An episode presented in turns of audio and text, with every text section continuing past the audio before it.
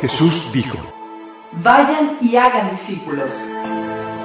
¿Cómo sería si vayan fuera menos construir edificios y más construir individuos? Si hiciéramos menos eventos, producciones, edificios, programas, reuniones, Habría menos estrés, gastos, deudas, recaudar fondos. Estaríamos librados para experimentar su amor, Amarle a Él, amar a los demás, liberar, sanar liderar. y desatar tu propósito.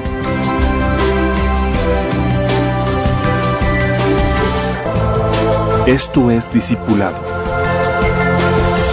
Esto es la iglesia.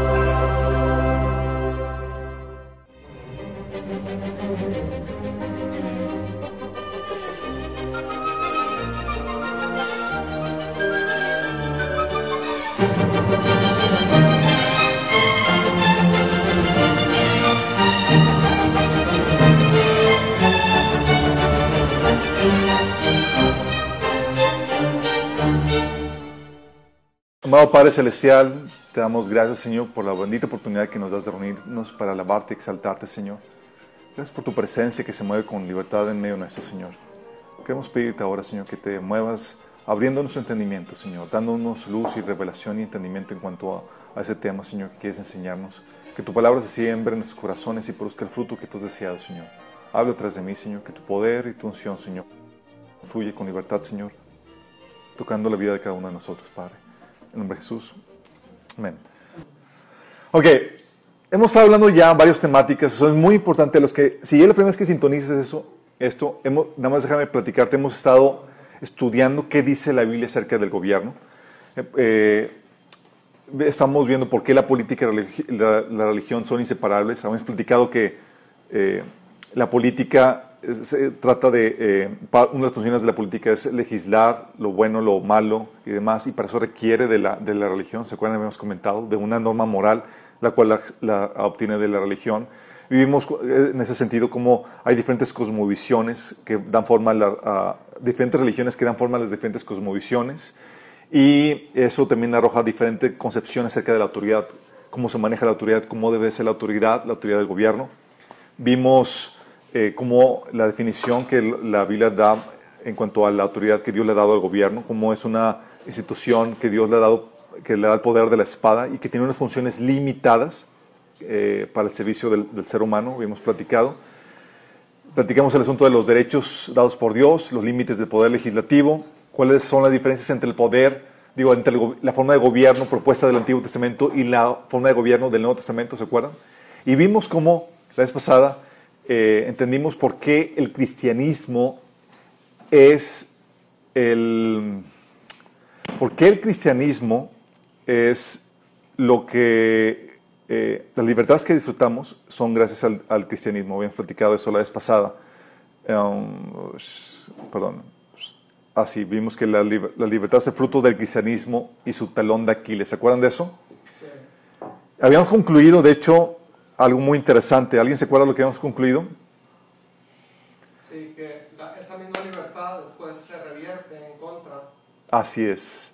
Habíamos platicado que si la iglesia no hace su trabajo, su tarea evangelística y los cristianos no son sal, las voces anticristianas ganarán el discurso social y con ello el poder político para quitar las libertades que hoy disfrutamos. Qué fuerte, ¿no?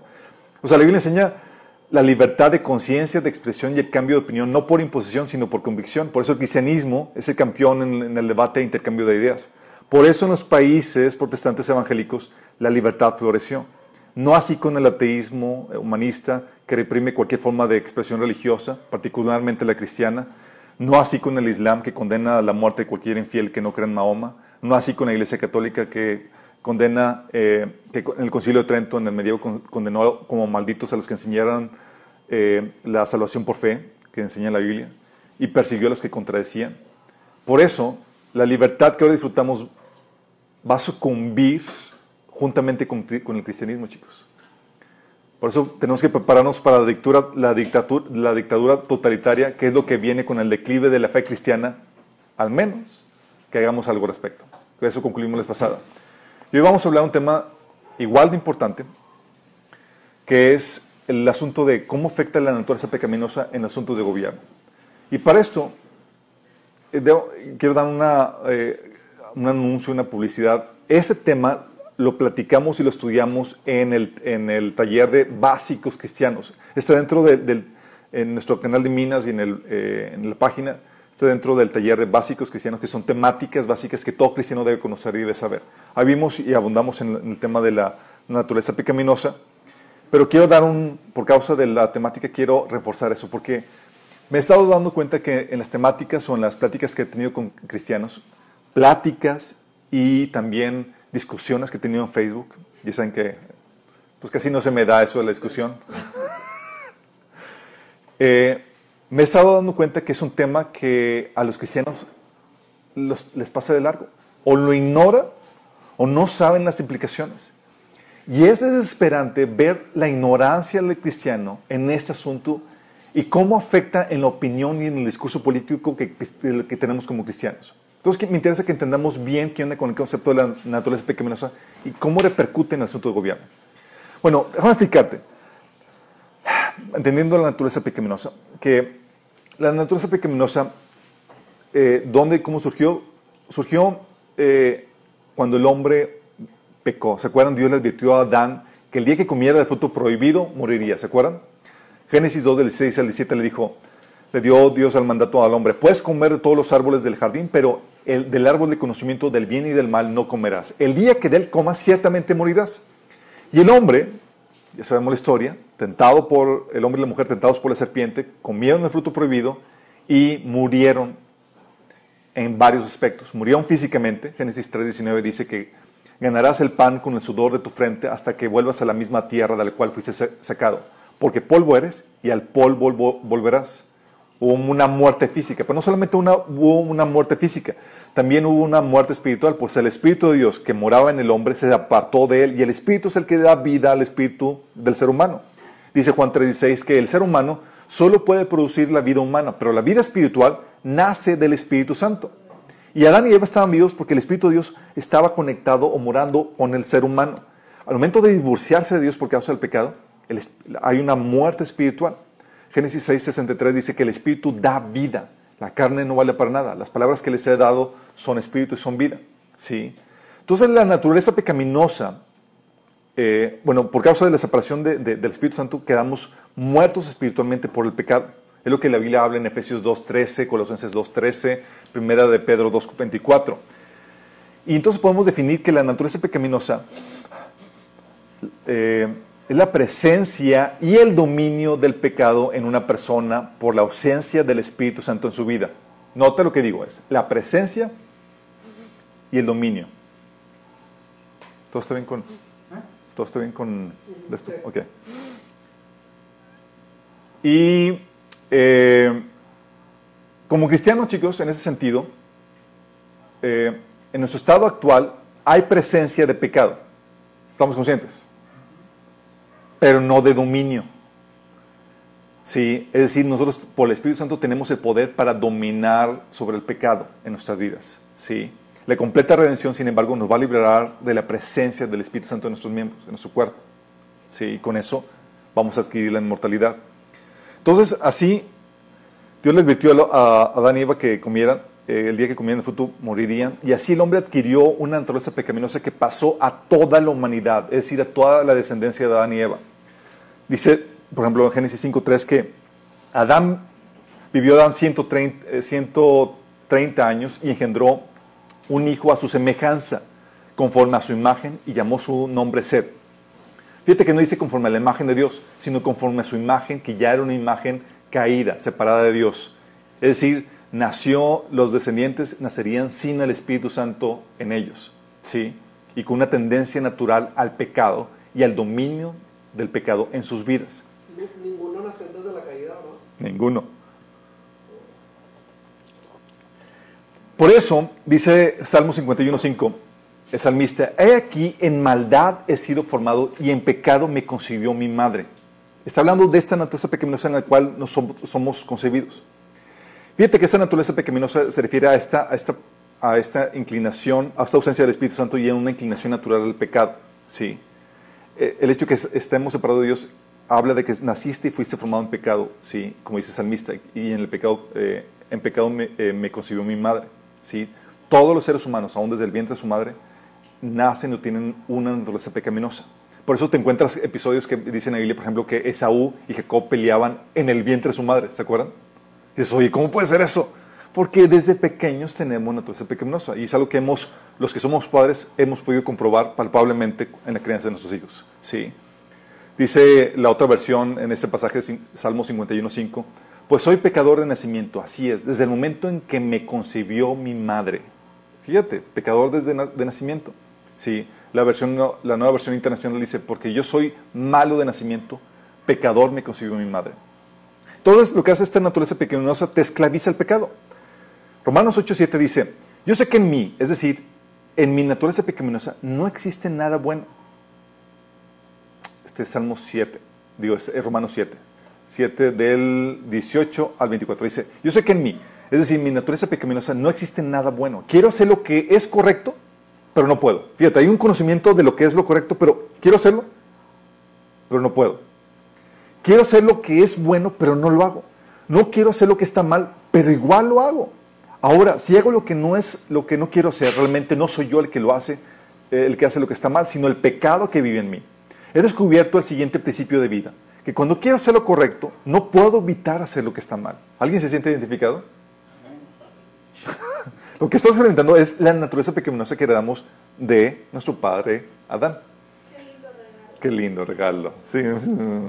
Dice, amo la ley de Dios con todo mi corazón, pero hay otro poder dentro de mí que está en guerra con mi mente. Ese poder me esclaviza al pecado que todavía está dentro de mí. Soy un pobre desgraciado. ¿Quién me librará de esta vida dominada por el pecado y la muerte? Y es aquí donde da la respuesta en el siguiente versículo. Gracias a Dios, la respuesta está en Cristo Jesús, que nos da el Espíritu Santo y el poder para vencer el pecado. Romanos 8 del 7 al 8 dice, pues la naturaleza pecaminosa es enemiga de Dios siempre. Nunca obedeció la ley de Dios y jamás lo hará. Por eso, los que todavía, viven bajo el dominio de la naturaleza pecaminosa no pueden agradar a Dios. ¿Quién vive bajo el dominio de la naturaleza pecaminosa? Todo ser humano que no ha nacido de nuevo. Romanos 8, 9 habla acerca de eso. Que ustedes dice, y ustedes no viven conforme a la, a la naturaleza pecaminosa si es que el Espíritu de Dios mora en ustedes. O sea, que si mora en ti, no vives bajo la naturaleza pecaminosa. Y tú tienes victoria sobre el pecado. Si, eh, eres dominado bajo naturaleza pecaminosa, es una señal de que no hay Espíritu Santo en tu vida. Y no has nacido de nuevo. Por eso Jesús dijo en Juan 8:34, Jesús les respondió, de cierto os digo que todo el que hace pecado, esclavo es del pecado. Porque la naturaleza pecaminosa te esclaviza al pecado. Y por ende, a Satanás. Dice Efesios 2.2, vivían en pecado igual que el resto de la gente, obedeciendo al diablo. Porque cuando tú desobedeces a Dios, realmente no estás haciendo, estás, lo que estás haciendo, estás obedeciendo a Satanás. Sí. Dice, estabas obedeciendo al diablo, el líder de los poderes del mundo invisible, que es el espíritu que actúa en el corazón de los que se niegan a obedecer a Dios. Entonces, cuando te niegas a obedecer a Dios, ¿tú eres libre? No, eres esclavo. ¿De quién? De Satanás. Sí. Y de esta manera, Satanás se convierte en el príncipe de este mundo. ¿Por qué? Porque domina sobre el ser humano pecador. Por eso, el, este, Satanás pudo tentar a Jesús ofreciéndole los reinos de este mundo, ¿se acuerdan? Lucas 4, del 5 al 6 le dijo, entonces el diablo lo, lo llevó a un lugar alto y le mostró en un instante todos los reinos del mundo. Sobre estos reinos y todo su esplendor le dijo, te daré la autoridad, porque a mí me ha sido entregada y puedo dársela a quien yo quiera. ¿Cómo que puede darla? Claro, porque él controlaba a las personas pecaminosas. ¿Sí? Por eso dice la Biblia que no hay ninguna persona justa. Dice Eclesiastés 7:20, no hay una sola persona en la tierra que siempre sea buena y nunca peque. ¿O creen que hay alguna? ¿Alguien ha conocido? No, nuestra experiencia personal nos testifica esta realidad. ¿sí? Romanos 3 del 10 al 12 dice, no hay un solo justo ni siquiera uno, no hay nadie que entienda, nadie que busque a Dios. Todos se han descarriado a una, se han corrompido, no hay nadie que haga lo bueno, no hay uno solo. ¿sí? Todos han violado, dice la Biblia, su conciencia. Aunque no conozcan la ley de Dios, Dios ha puesto la ley en sus corazones y la han violado. Sí, dice Romanos 12:15. Ellos demuestran que tienen la ley de Dios escrita en el corazón porque su propia conciencia y sus propios pensamientos los, o los acusan o bien les indican que están haciendo lo correcto. Sí, hay vestigios de la ley de Dios ahí y eso, y, aunque, aunque no conozcas la ley de Dios, esos vestigios de la ley de Dios en tu conciencia, eh, o, los, te caminas en base a eso o los violas. Y todos han violado, si no conocen la, la ley de Dios, han violado su conciencia, haciendo los pecadores. ¿sí? Y el pecado, chicos, afectó todas las áreas de tu ser. No quedó ningún área que no quedara afectada. ¿Qué me refiero con esto? Afectó tus emociones, volviéndote egoísta. Sí, Jeremías 2, 17, 9 dice, engañoso es el corazón más que todas las cosas y perverso. ¿Quién lo conocerá? Afectó tus emociones. Afectó tu mente. Sí, de, pensar, razonablemente te hizo un necio. Dice Efesios 4, del 17 al 18, con la autoridad del Señor les digo lo siguiente, ya no vivan como los que no conocen a Dios, porque ellos están irremediablemente confundidos. Tienen la mente llena de oscuridad, vagan lejos de la vida que, que Dios ofrece, porque cerraron la mente y endurecieron el corazón hacia Él. Fíjate cómo afecta las emociones y la mente. Lo mismo lo reitera Romanos 1 del 21 al 22 y Romanos 1 28, que por haber negado a Dios, sí, Dios los entregó a la, ah, depravación de su mente. Sí. Es lo que ocasiona el pecado. Entonces afecta la mente y también afecta la voluntad esclavizándole al pecado, como lo hemos visto. Dice Romanos 7, del 22 al 23, amo la ley eh, de, Dios con todo mi corazón, pero hay otro poder dentro de mí que está en guerra con mi mente. Ese poder me esclaviza al pecado que todavía está dentro de mí. O sea, controla tu voluntad. Y también afectó tu conciencia. ¿Cómo afecta tu conciencia? La cauteriza, la calle, la hace insensible a la voluntad de Dios. Dice Tito del 1 al 15, todas las cosas son puras para los puros, mas para los corrompidos e incrédulos nada les es puro, pues hasta su mente y su conciencia están corrompidas. ¿sí? Otro pasaje de Timoteo dice, tales enseñanzas provienen de embusteros hipócritas que tienen la conciencia encallecida, o la otra versión dice cauterizada. ¿Qué se refiere esto? Que ya la conciencia no les funciona bien, ya no les habla, porque la han acallado. ¿Sí? Eso es, todas esas consecuencias del pecado. En pocas palabras, la Biblia dice que afectó todo tu ser. Es lo que se conoce como la total depravación del hombre. No significa que está totalmente depravado, significa que todo su ser ha sido afectado por el pecado. ¿Sí? Afectó su espíritu, alma y cuerpo. Por eso Pablo tuvo que decir en 1 de Tesalonicenses 5:23, y el mismo Dios os santifique por completo y todo vuestro ser, espíritu, alma y cuerpo, sea guardado irreprensiblemente para la venida de nuestro Señor Jesucristo.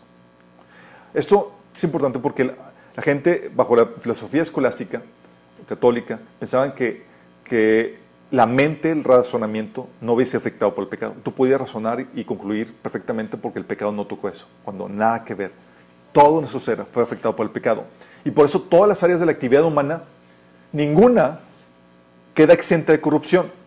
Si toda el área de actividad humana, todo el área donde el hombre toca, lo toca, lo corrompe por el pecado que en su corazón corrompido las artes, la ciencia, la familia, la escuela, la filosofía, el gobierno, todo ha sido trastocado por el pecado del hombre, por la naturaleza pecaminosa. Todas las áreas han sido afectadas. ¿sí? ¿Y qué hace la naturaleza pecaminosa? La naturaleza pecaminosa te lo muestra, eh, eh, este Pablo te la resume en Gálatas 5, 21 22, donde habla acerca de las, de las obras de, de la carne. ¿sí? Pero resumiéndote esto, el pecado, la naturaleza pecaminosa tiende a varias cosas que, que, tú lo puedes identificar. Es algo que platicamos en la predicación de la seducción del pecado. Vimos que el pecado tiende al egoísmo versus el espíritu tiende al amor. ¿sí? El egoísmo es, es centrado en ti, en lo que quieres, en tus caprichos, en tus derechos. Es egoísta. Tiende a eso, el pecado. Tiende a lo inmediato versus lo que implica tiempo y persistencia, que es lo que te impulsa el Espíritu Santo. Es decir, lo rápido, lo inmediato, lo que no, lo que no considera el beneficio a mediano o largo plazo es aquí y ahora. ¿Sí? O sea, que flojera esperar, es dámelo aquí ya. ¿Sí? El pecado, la naturaleza pecaminosa tiende a lo cómodo y sencillo versus lo laborioso y lo complicado. Decir, lo fácil, sin esfuerzo, sin arduo trabajo, sin ejercer dominio propio. Esa tendencia es, es la pecaminosa. ¿sí? Tiende al placer versus al sacrificio. O sea, nada que involucre ese sufrimiento. O sea, e, e, evitando toda incomodidad, todo dolor, toda autonegación. Eso es efecto de la naturaleza pecaminosa. Tiende a lo superficial, a las apariencias, versus a lo involucrado, a lo sincero. ¿sí? Con que se vea bien, sin importar la apariencia, con que la gente vea que se ve bonito aunque por dentro esté mal, es suficiente. ¿sí? Tiende lo pasivo versus la iniciativa. El pecado te lleva a la falta de iniciativa en dar, ayudar, bendecir, no ejerce iniciativa, si no es por necesidad personal o conveniencia personal, por, es decir, por egoísmo. ¿sí? Y tiende a la irresponsabilidad versus una vida responsable, que es lo que te impulsa el Espíritu Santo. Es decir, te lleva a evadir las consecuencias de tus malas decisiones. Es decir, es irresponsable. Estas son las tendencias del, del pecado, ¿sí te das cuenta? Oye, y lo hemos vivido todos. O sea, ¿cuántas veces nos hemos sentido como que eh, preferimos lo rápido, lo que no involucra sacrificio, trabajo, desgaste? Por eso la gente cae en las, fácilmente en las estrategias de, los el fraude de conseguir dinero fácil, ¿sí? ¿Por qué? Porque la naturaleza pecaminosa se siente atraído por eso. Oye, dinero, o sea, poder, sin necesidad de trabajar, fácil, sencillo y demás. Y dices, ¿qué onda con eso? ¿Sí? Y la gente cae en eso. ¿Por qué? Porque eh, apela a su naturaleza pecaminosa. ¿Sí vamos entendiendo? Eh, en cambio, si te digo, oye, te voy a presentar un negocio que, que te puede ir bien, pero tú vas, vas a tener que o sea, esforzar, desgastar, es, un, es a largo plazo y demás. Y es como que, uy, fúchila. ¿O no? ¿Sí? ¿Por qué? O, apela a la naturaleza pecaminosa o apela a- a la naturaleza del Espíritu, ¿sí? Y todo lo bueno, ¿sí? En esta vida involucra eh, esfuerzo laborioso, persistencia, tiempo, sacrificio, eh, amor sincero y demás. Todo lo que no, todo lo contrario a la naturaleza pecaminosa. ¿Estamos entendiendo? Y esa es la tendencia normal. Afortunadamente Dios no nos deja en el vacío lidiando con la naturaleza pecaminosa. Ha puesto Dios restric- restricciones o restrictores o barreras, ¿cómo se llama? Estorbos a la naturaleza pecaminosa para que no florezca en desmedida. ¿Sí? Restricciones o, barreras naturales a la naturaleza pecaminosa. Dios ha puesto esto. Varias cosas que Dios ha hecho. Por ejemplo, una, de las restricciones o barreras naturales a- a que florezca la naturaleza pecaminosa en desmedida es la conciencia. ¿sí?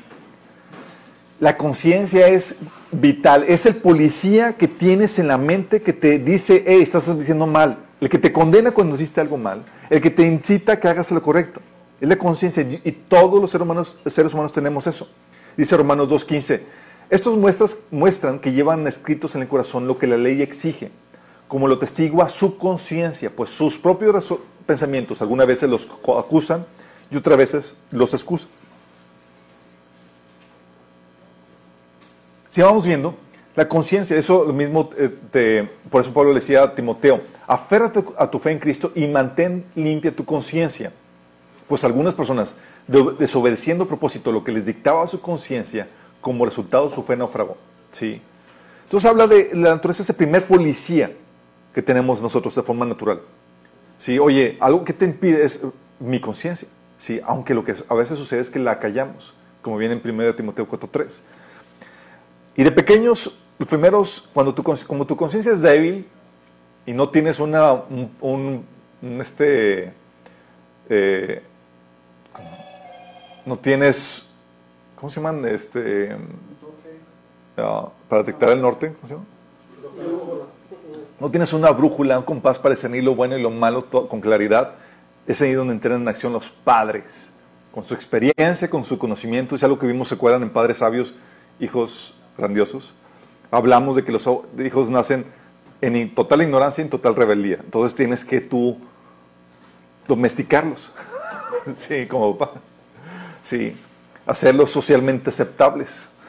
Eh, y es por eso que en Efesios 6, del 1 al 3, dice, hijos obedezcan en el Señor a sus padres porque esto es justo. ¿Por qué? Porque los padres saben lo que es bueno y malo. Tienen un, un, eh, tienen un compás de, de lo bueno y lo malo, un, eh, la forma de discernirlo con por su experiencia y conocimiento más claro que el de, el de los niños. ¿sí? Dice, honra a tus padres y tu madre, que es el primer mandamiento con promesa para que te vaya bien y disfrutes de una larga vida en la tierra. Entonces aquí te, te- te da ese, esa restricción moral desde pequeño que es en la casa de tus padres, es estás bajo la tutela de tus papás y ellos van a, van a controlar tu vida hasta que tú adquieras la capacidad para discernir por ti mismo lo entre lo bueno y lo malo. ¿Sale? Entonces los padres es la siguiente re- restricción. ¿Te imaginas qué pasaría si los padres dejaran que los niños hicieran lo que quisieran? ¿Qué ¿qué pasaría? O sea, su naturaleza pecaminosa, ¿a poco no? ¿O a poco se portarían bien? Así como que no, comerían saludablemente, harían, harían la tarea siempre sin parar y serían... es- claro que no, nada de eso, ¿sí? Requieren de una medida u otra que sean criados a, a hacer lo bueno, ¿sí? Entonces son los padres. La otra restricción o la otra barrera natural es la religión. Aquí no estoy hablando del cristianismo, estoy hablando de la religión en, en general, que es, enseñan eh, toda la religión, la católica, la, judía, etcétera, eh, enseñan principios o eh, el deber moral, ¿sí? Como dice en Hechos 15, 21, hablando Pablo, dice, por eso, pues esas leyes de Moisés se han predicado todos los días de descanso en las sinagogas judías de cada ciudad durante muchas generaciones. Eran judíos que te, te enseñaban la ley de Moisés. O sea, lo que hace la, eh, eh, la, la religión es que alimenta tu conciencia, fortaleciéndola en cuanto al discernimiento de lo bueno y lo malo. No te da el poder para vencerlo. ¿Te acuerdas la, la- la problemática de Pablo? Dice, yo sé lo que, lo que es bueno, pero no, no puedo hacerlo. ¿Sí? Pero su, su conciencia está alimentada. ¿Sí? Le, le podía distinguir con claridad qué onda con eso. De hecho, Deuteronomio 7 al 19 dice, Dios, hablando de, los reyes, dice, tendrá esa copia siempre consigo, la copia de la, Biblia, y la leerá todos los días de su vida. De esa manera aprenderá a temer al Señor su Dios y al obedecer todas las condiciones de esta serie de instrucciones y decretos. Porque es lo que hace la Biblia, te inculca el temor de Dios y te da un criterio claro en cuanto a lo bueno y lo malo. Después de eso tenemos a las autoridades en otras instituciones como la escuela, la iglesia y demás, que lo que hacen es que eh, te ayudan a restringir el mal comportamiento que pudieras tener en, eh, dichos lugares, en la escuela, en la, iglesia y demás. Y, por ejemplo, en la escuela, los líderes con su autoridad restringen tu naturaleza pecaminosa para que guardes el orden en el salón, no seas agresivo con tus compañeros, seas responsable con tus tareas, no seas corrupto cumpliéndote con los exámenes, etc. Lo mismo sucede con en la casa, lo mismo sucede en la iglesia, etc. ¿sí? Por eso la Biblia enseña a obedecer a las autoridades superiores, como dice en Romanos 13.1, y hablando en forma general y plural, ¿sí? porque hay diferentes autoridades. Enseña a Pablo a que se sometan los esclavos a los, a los, a los amos, a que te sometas a que los padres, a que te sometas a los pastores en la iglesia, a los padres y demás. ¿sí? Pero aparte de eso tenemos las convenciones, convenciones sociales, ¿sí? la tradición, las normas sociales. Estas restringen la naturaleza pecaminosa para que no seamos groseros, maleducados, vulgares o obscenos públicamente. ¿sí? Que te vistas bien, seas educado, seas, te- seas limpio, higiénico, no seas vulgar. ¿sí? Porque lo que hace la, la sociedad es que pone normas tácitas o no explicadas como eh, sancionando lo bueno y lo malo con la aprobación o el desprecio, con la humillación o con la vergüenza. ¿Sí? Dichas, dichas cosas no son sancionadas por el gobierno. O sea, el gobierno no te va a obligar a que te bañes todos los días. Pero si, oye, si llevas ya varios, dos, tres semanas sin bañarte y demás, la sociedad te va a sancionar. ¿Sí? ¿Cómo? Haciéndote sentir mal. ¿Sí? Es lo que se llama, la, la- la- la sociedad sanciona con la vergüenza. ¿Sí? Haciéndote sentir mal, con la desaprobación que ella genera. Lo que dice, por ejemplo, en Deuteronomio 25, del 9 al 10, eh, hablando de, un hermano que no quiso cumplir sus responsabilidades con su, con su hermano, eh, permitió Dios que viniera, que, que la sociedad lo sancionara con, con- con vergüenza pública. Dice, eso es lo que se hace con quien no quiere mantener viva la descendencia de su hermano. Y para siempre se le conocerá en Israel a ese hombre y a su familia como los descalzados. O sea, era la san- sanción social, era el estigma social. ¿sí? No te- no- el gobierno no te lo va a, eh, a regular, pero sí va a propiciar el estigma social. De hecho, por eso Pablo también ponía patrones o normas de comportamiento basada en, la, en, en las normas sociales. Decía, por ejemplo, en 1 Corintios 11, del 13 al 16, que al hombre es vergonzoso tener pelo, corto, pelo largo. ¿sí? O sea, te- eh, eh, la Biblia te enseña que debes acoplarte a la normativa social para no causar pieza de tropiezo en el Evangelio. ¿Sí? Qué fuerte. Todo viene la norm- la- las convenciones sociales, eso es lo que obliga a que los niños, que, a que tú, por ejemplo, por pena pública, tengas a tus hijos bien portaditos en público y demás, para que no hagas celoso y, y cosas por el estilo. ¿sí? Después de eso viene el, el gobierno, que, es, eh, que lo que hace el gobierno es que te, eh, pone o infunde el miedo por el, el temor al castigo. Dice Romanos 13, del 3 a 5, porque los gobernantes no están para infundir terror a los que hacen lo bueno, sino a los que hacen lo malo. ¿Quieres librarte del miedo a la autoridad? Haz lo bueno y tendrás su aprobación, pues está al servicio de Dios para tu bien. Pero, si haces lo malo, entonces debes de tener miedo. No en vano lleva la espada, pues está al servicio de Dios para impartir justicia y castigar al malhechor. Así que es necesario someterse a las autoridades, no solo para evitar el castigo, sino también por razones de conciencia. Entonces aquí está diciendo, oye, otra restricción es el gobierno, que lo que hace es que limita la autoridad, la, digo, la naturaleza pecaminosa como con el temor al castigo. ¿Sí? Oye, no me paso el alto porque está ahí la, el, el, el, el tránsito y demás. De hecho, todos hemos vivido esa experiencia. Ves ahí la autoridad o el tránsito y demás y todos bien portaditos, guardando la... ¿Qué hace? Es el temor al castigo te, te, te lleva a restringir la naturaleza pecaminosa. ¿Sí? ¿Vamos entendiendo? Entonces, parte de las restricciones. Hay, otro, hay otra barrera, hay otro estorbo a la naturaleza pecaminosa que es muy importante. ¿Qué se les ocurre? Faltan aquí varios. Faltan, de hecho, cuatro. Otra barrera, otra restricción de la naturaleza pecaminosa es la necesidad. O lo que la Biblia llama el hambre. El hambre, en serio, dice, fíjate, la Biblia te dice, o sea, vimos que la, tendencia de la naturaleza pecaminosa es a la comodidad, a echar la flojera, a disfrutar, a, a no trabajar. Sí. De hecho, dicen que muchos, no digo, si fuera por nosotros, no- digo, pues, vivirías en vacaciones perpetuas. De hecho, la manera en como muchos, muchos venden los negocios multiniveles es el estilo de vida donde ya te jubiles temprano, ya no, ya no, ya no trabajas, estás de vacaciones y demás, porque la tendencia pecaminosa, ¿sale?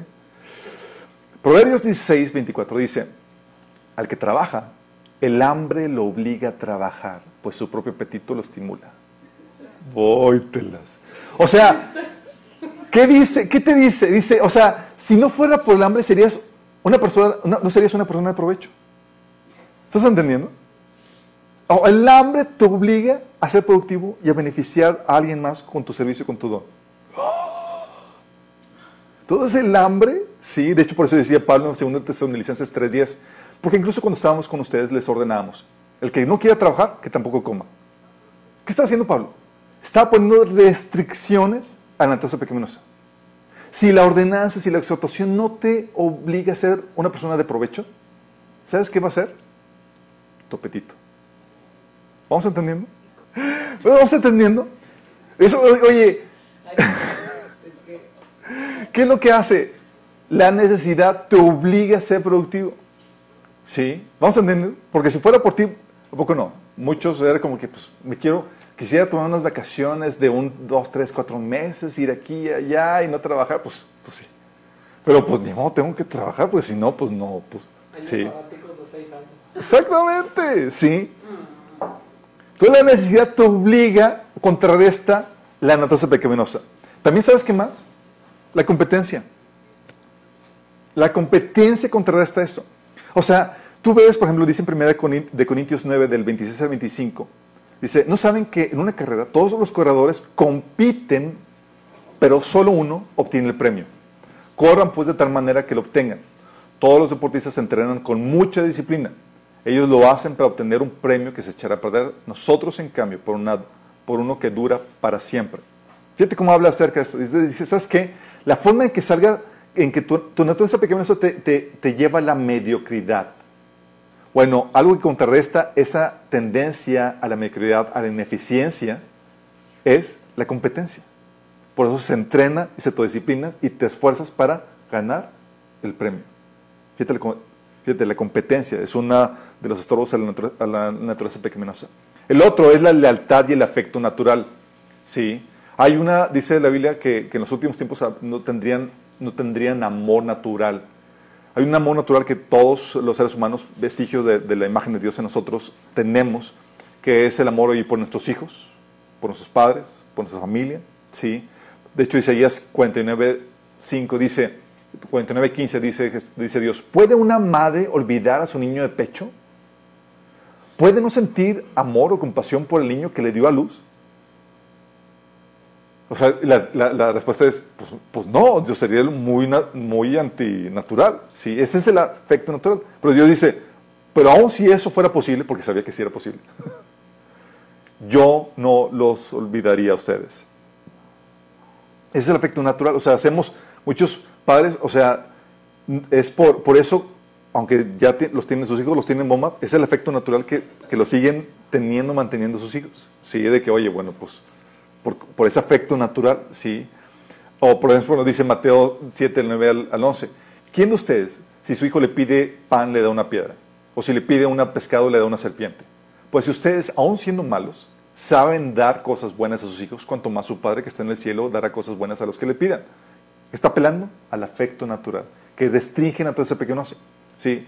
Si no fuera por ese efecto natural, muchos ya hubieran abandonado a sus hijos o ya hubieran hecho cosas terribles. ¿sí? Y está sucediendo. ¿Sí? Y el otro sector, eh, o estorbo a la naturaleza pecaminosa, es el Evangelio de Cristo. El Evangelio de Cristo que te hace nacer de nuevo para recibir el Espíritu Santo. Con el Espíritu Santo, el nacer de nuevo a la familia de Dios, que implica el, nacer de nuevo a, a la familia de Cristo y comenzar el camino cristiano.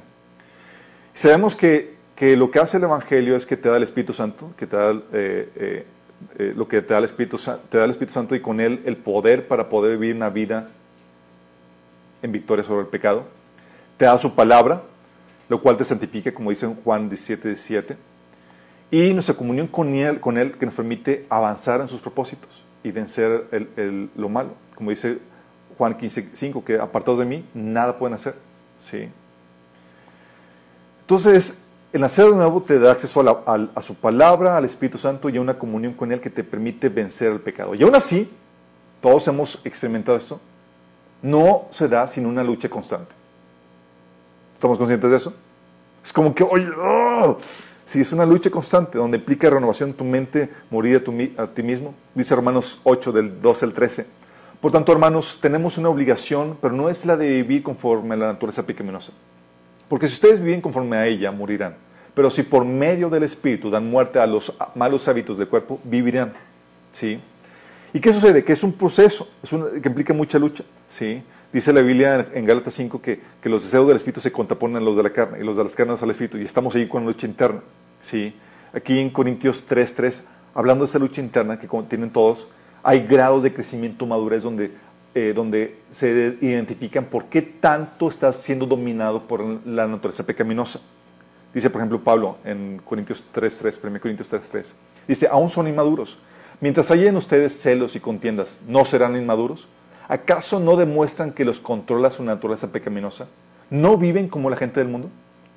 ¿Por qué?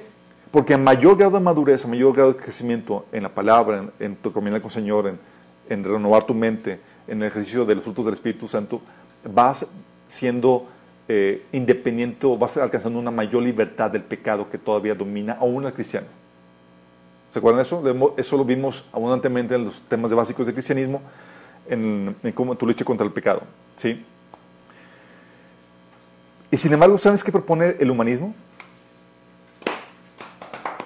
El humanismo propone eliminar todas estas res- restricciones.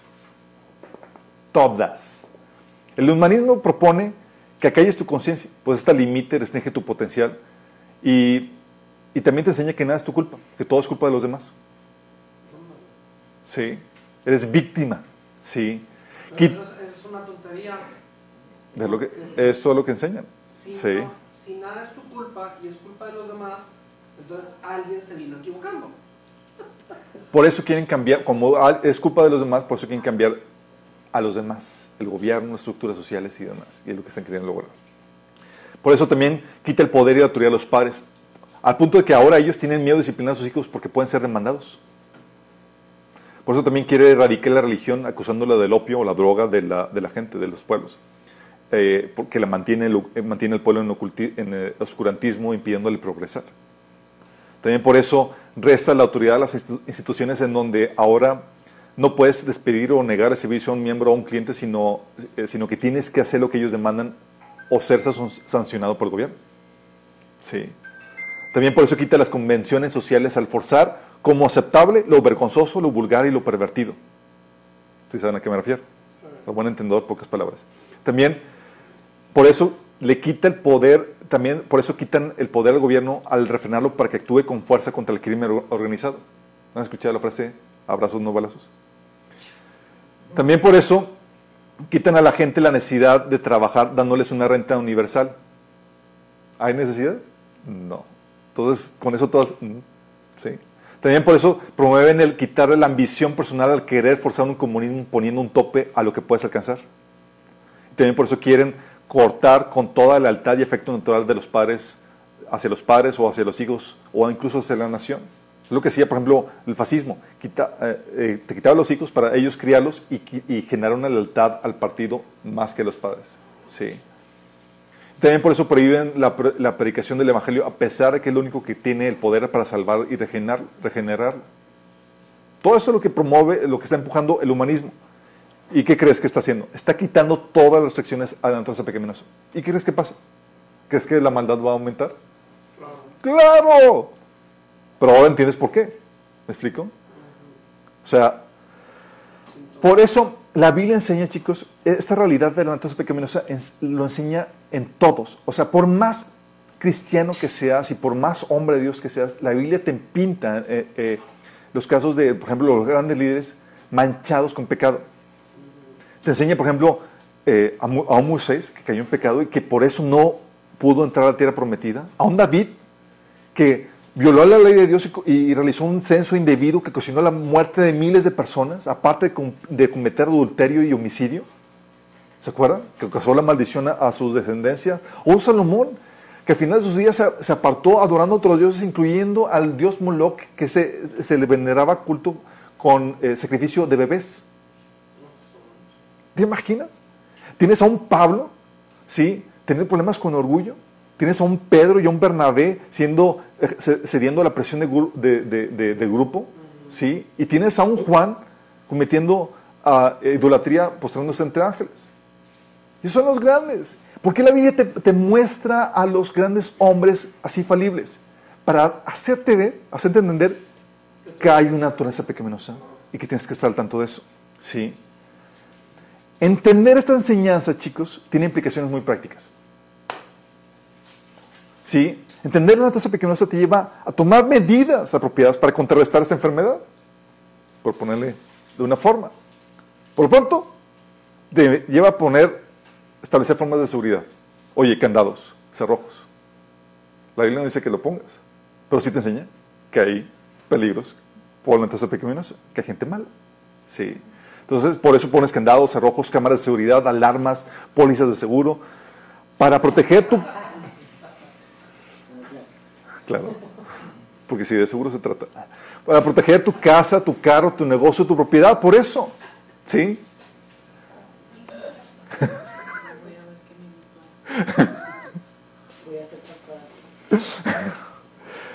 También por eso establecemos mecanismos de supervisión, ¿un poco no, chicos? O sea, ponemos a gerentes que supervisen a los trabajadores, ponemos auditorías, mecanismos de transparencia, etcétera. ¿Por qué? ¿Porque confiamos en la gente? ¿Por qué crees? O sea, que se gasta un chorro. Por la desconfianza, porque sabemos que hay una tasa pecaminosa. ¿Sí? Por eso también formalizamos los convenios con contratos, chicos. ¿Sí? O sea, para evitar abusos por la fragilidad de la palabra, de la palabra y la memoria, o sea, la palabra hablada, se formalizan los convenios y contratos por escrito y con testigos, si les ha tocado, hasta notariados y más. ¿Por qué? Para darle formalidad, para que no haya problemas con que, oye, ¿qué me dijiste? No me acuerdo, pues yo dije esto y, y, y dime si. ¿Sí? Porque sabemos que podemos ah, tomar la fragilidad de la palabra y, y- y la memoria para nuestra conveniencia, para abusar. ¿Sí? También por eso pedimos colaterales o avales o fianzas. Pues sabemos que la gente puede fallar, engañar y nos protegemos pidiendo colaterales o avances. ¿Sí hemos entendido? ¿Por, por qué lo hacemos? Porque estamos conscientes de la naturaleza pecaminosa. ¿Sí? También por eso, ¿qué crees? Eh, ponemos a la gente a prueba. Pues sabemos que la gente es corrupta y engaña. Y es que la ponemos a prueba así para darles un tiempo de, eh, eh, para- antes de ponerles, un, de como de planta o darles un puesto eh, indefinido de tiempo. ¿Por qué? Porque podemos, podemos, sabemos que se pudo haber vendido muy bien en la entrevista, pero nada que ver en la práctica. Sí, fuimos, de hecho lo que decía Pablo en 1 Timoteo 3.10 a los, a los diáconos es primero ponlos a prueba. Y era cristiano, chicos. y luego ya sí, si pasaron prueba, que ejerzan, ya darle la planta. Sí, por eso. Sí. También por eso prohibimos los monopolios.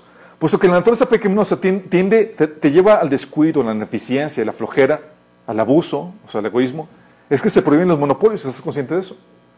De esta forma se quita, se, le quita el monopolio, el, mercado cautivo que, asegura, que le aseguraba una ganancia permanente y, y, le crea una necesidad, una necesidad constante. ¿Por qué? Porque siempre va a tener el riesgo a, que, a salir del mercado por perder a, a sus clientes, porque los clientes ya se pueden ir con la competencia, ¿sí? Por un mal producto, un mal servicio que haya ofrecido de su parte. ¿Y qué le obliga? A mejorar, a ser eficiente, a ser atento y demás. ¿Sí vamos entendiendo? Eso contrarresta la naturaleza pecaminosa. ¿Sí? También por eso, chicos, no aspiramos ni apoyamos utopías. ¿Ustedes saben qué es utopías? El ideal, así, el reino aquí en la tierra, antes de que venga Cristo. No lo apoyamos. ¿Sí? Y ni lo tragamos. Sabemos que por la naturaleza pecaminosa no podemos librarnos por completo de la corrupción, sino que siempre tendremos que batallar con ese problema en lo individual, en lo institucional y en lo social. A lo más que podremos aspirar es a disminuir la corrupción, pero no eliminarla por completo, sino hasta que venga el reino de Dios que va a suceder en la segunda venida. Sí. Por eso Jesús, consciente de esta problemática, dijo, siempre tendrán entre ustedes, ¿qué? Pobres. Señor, pero ¿por qué dice eso? Cancelo esa palabra.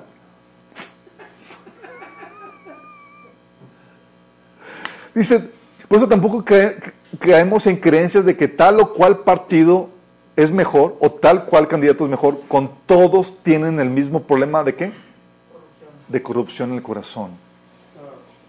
Sí. ¿Consciente de esto, chicos? Estas son las implicaciones prácticas. ¿Y las implicaciones del gobierno? ¿Qué tomamos ante la conciencia de que el ser humano tiene una naturaleza pecaminosa que lo lleva a abusar, a pecar, a hacer lo malo, aunque conozca lo bueno? ¿Qué medidas tomas ante el ejercicio de gobierno? Pones a una persona pecaminosa en la posición de, poder más alto. Debes de poner, tener alguna, medida para contrastar los posibles abusos que sabes que se van a dar, ¿o no? ¿Y qué haces? O sea, conscientes de la naturaleza pecaminosa, tomamos medidas de seguridad para proteger nuestra casa. Pero ¿qué medidas de seguridad podrías establecer para resguardar, resguardarte de la naturaleza pecaminosa de la gente que está ejerciendo el poder político?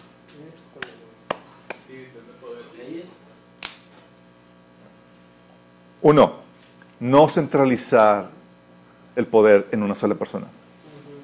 Sí. Antes de esto, déjame recordarte los riesgos. Acuérdate del gobierno. Implica riesgos porque es una institución monopólica. No es monopólica. ¿Qué hace eso? Lo que hace es que al no tener competencia tiende a la ineficiencia y a la corrupción fácilmente. ¿O no? ¿Sí o no? Porque estás consciente de la naturaleza pecaminosa. Sí. O sea, es una institución también con el poder de las armas. No se imagínate. Poder de las armas en personas pecaminosas. Oh my goodness. o sea, el cual podría usarse para reprimir a la población, abusar del poder o perpetuarse en él. Y dices, ah, nunca ha sucedido. Tenemos ejemplos para aventar arriba. Es una institución con el poder para establecer leyes y ordenar su cumplimiento y que podría establecer leyes represivas o que violan los derechos. ¿O no? O sea, es una institución que tiene el poder del juicio, que podría usarlo para despojar al indefenso, condenar al inocente y favorecer al fuerte y el mal, ¿o no? es una institución que ostenta de gran poder económico por su imposición obligatoria de impuestos. Así tiene, tiene sus clientes cautivos, chicos. ¿Sí? O sea, ¿eso atrae o no la corrupción? O sea, ¿cuántas personas avaras, con una ambición de poder y, con malas intenciones no atrae la institución de gobierno. Y dices, no, no hay que protegernos del gobierno, chicos. Hay que tener, confiar en la naturaleza, en que el hombre es bueno. ¿Really? Bueno, la gente sigue confiando en las personas pecaminosas que ocupan lugar en el gobierno. Sí, para mediar estos, estos riesgos es uno, lo que, las propuestas que cristianos han realizado, chicos, es no centralizar el poder en una sola persona, sino dividirlo poniendo pesos y contrabalances y contrapesos. ¿Sí? Por eso, la división de poder que conocemos ahora como la división entre, en el poder ejecutivo, legislativo y judicial con sus check and balances, como se conoce, o pesos y contrabalances, es una propuesta cristiana. ¿Sabían? AMLO sí, ya estoy eliminando gran parte de eso. O sea, con, la división de poderes tenemos un grupo que hace las leyes, que es el legislativo, otro que juzga y dicta las sentencias, que es el judicial, y otro que administra y dirige la hacienda pública, así como la fuerza policíaca y militar, que es el ejecutivo. ¿Sí? De esta forma, no pueden hacer lo que quieran, sino que tienen que autorregularse internamente para evitar abusos y desviaciones. Esa, chicos, propuesta es una propuesta cristiana. Tiene sentido, ¿no? ¿Cómo se les ocurrió? ¿Por qué pensaban eso? Por la doctrina de la naturaleza pecaminosa. El otro, el derecho a la formación de partidos que compitan con el poder político. Es una forma, la competencia. Sí, la competencia política ocasiona que los partidos se vigilen unos a otros y se llamen a cuentas mutuamente. ¿No les ha tocado en las, en las elecciones que están los partidos de los otros vigilando que no hayan ahí abusos y demás? Es lo que ocasiona la competencia. Sí. Transparencia. Sí. Eh, aquí se me salté uno. Es también periodos de gobierno limitados con reelección limitada. Así aseguramos que si hay un mal gobierno, este llegue a su fin y se escoja a uno mejor. Sí, oye, imagínate que no hubiera que los, gobiernos, los periodos de gobierno fueron ilimitados la torre. O sea, aquí hay que, este, que se muera el tipo. Si, si viene familia longeva, ya nos amolamos todos. ¿Sí? Y la reelección limitada también. ¿sí? El otro punto es la transparencia. Que se exponga el uso de dinero, compras, licitaciones públicas, así como las actividades que hace el gobierno, que estén transparentadas. Esto te obliga a que, como lo que, una de las cosas que contrarresta la, la, la noticia pecaminosa es la vergüenza, el hecho que que sea público te obliga a que te portes bien porque te están vigilando. ¿sí? También, ¿qué crees? El derecho a portar armas. Derecho a portar armas, chicos. Lo que hace es que esto obliga al gobierno a no propiciar el descontento social porque correría el riesgo de que los civiles se organicen y con sus armas destronen el gobierno. O sea, es nada que no vaya a propiciar. Si por eso los gobiernos represivos, ¿sabes qué hacen eventualmente? preparándose para la represión lo que viene, empiezan a confiscar las armas. Sí. Todo eso. ¿Por qué? Pero lo que no entiende la gente, la población, que ante el primer riesgo al cual uno, por el cual uno porta armas, el primer riesgo que uno quiere evitar al portar armas, no es contra el prójimo, es contra el gobierno. Porque es la institución que más, eh, que tiene un historial más sanguinario, más sangriento y más de abusos que cualquier otro. Sí.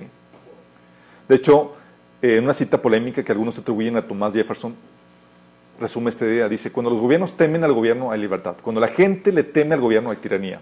La razón más poderosa para que la gente conserve el derecho a mantener y portar armas es como último recurso protegerse contra la tiranía del gobierno. ¿Sí? Pero aquí nos han educado muy bien en México para no tener armas. Qué heavy, ¿no?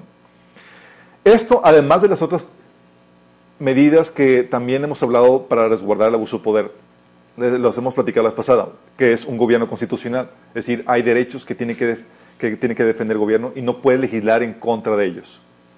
La otra es un gobierno donde nadie esté por encima de la ley. Los gobernantes están para guardar la ley, no para realizar sus caprichos personales y ellos también deben ser juzgados por la misma ley. ¿sí? y lo que habíamos comentado de un gobierno de funciones limitadas.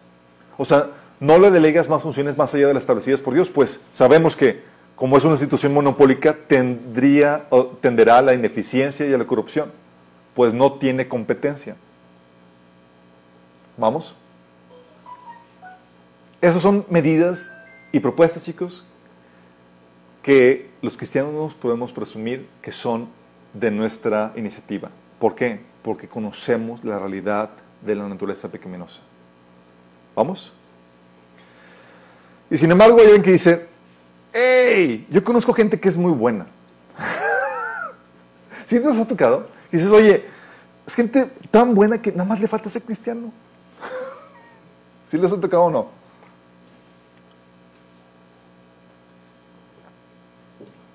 ¿Te contestan, chicos? ¿Sí o no? Sí. no.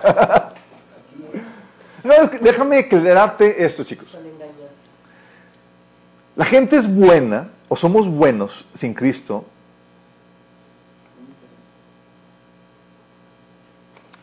porque nos medimos con estándares humanos y no divinos. Y realmente no nos conocemos mutuamente. O sea, tú dices, oye, cuando a las personas que hemos compartido el Evangelio, dice, ¿a dónde, crees que irías? Pues al cielo. ¿Por qué? Porque soy una persona buena. ¿Por qué? Porque se, se comparan con estándares humanos. Y siempre vas a encontrar a alguien peorcito que tú. ¿Sí? O cuando lo conoces y él no. Exactamente, sí. Y también porque no nos conocemos realmente. O sea, una de las primeras razones por las que creemos que somos buenos es porque nos comparamos con otras personas peores que nosotros y no con el estándar de Dios. De esta forma, nuestro corazón nos engaña en darnos una concepción de nosotros mismos más alta de lo que realmente es. Fíjate en la expresión de, de Dios, en Jeremías 17:9. Dice, el corazón humano es lo más engañoso que hay, extremadamente perverso. ¿Quién realmente sabe qué tan malo es? Te está diciendo Dios, o sea, ve el corazón del hombre, y la expresión que sale del corazón de Dios es esta. Y tú, Señor, pero bueno. Por eso Pablo, Pablo en 1 Corintios 4 decía que ni, ni siquiera él confiaba en su... Decía, yo tengo la conciencia tranquila, pero ni aún eso le justifica. Porque sabe que su corazón no podía engañar. ¿Sí? A veces somos tan inocentes como Pedro, que aseguraba que no negaría a Jesús y quería hasta la muerte por él. ¿Se acuerdan? En Mateo 16, del 33 al 35. No, Señor, yo voy a dar, porque creía que tenía la capacidad moral para hacerlo. ¿Sí? Y a las cuántas horas lo negó tres veces. Mateo 26, 75. Pero Jesús se lo advirtió de antemano. ¿Por qué? Porque conocía la debilidad humana. Y al igual que Pedro, Él sabe nuestro corazón y nos advierte de nuestra debilidad. ¿No entendiendo? Todo es porque no nos medimos con estándares humanos y no nos conocemos realmente. La otra también, somos buenos porque, no por convicción, sino por temor al castigo o la vergüenza. Si no hubiera restricciones, chicos, ¿qué no serías capaz de hacer?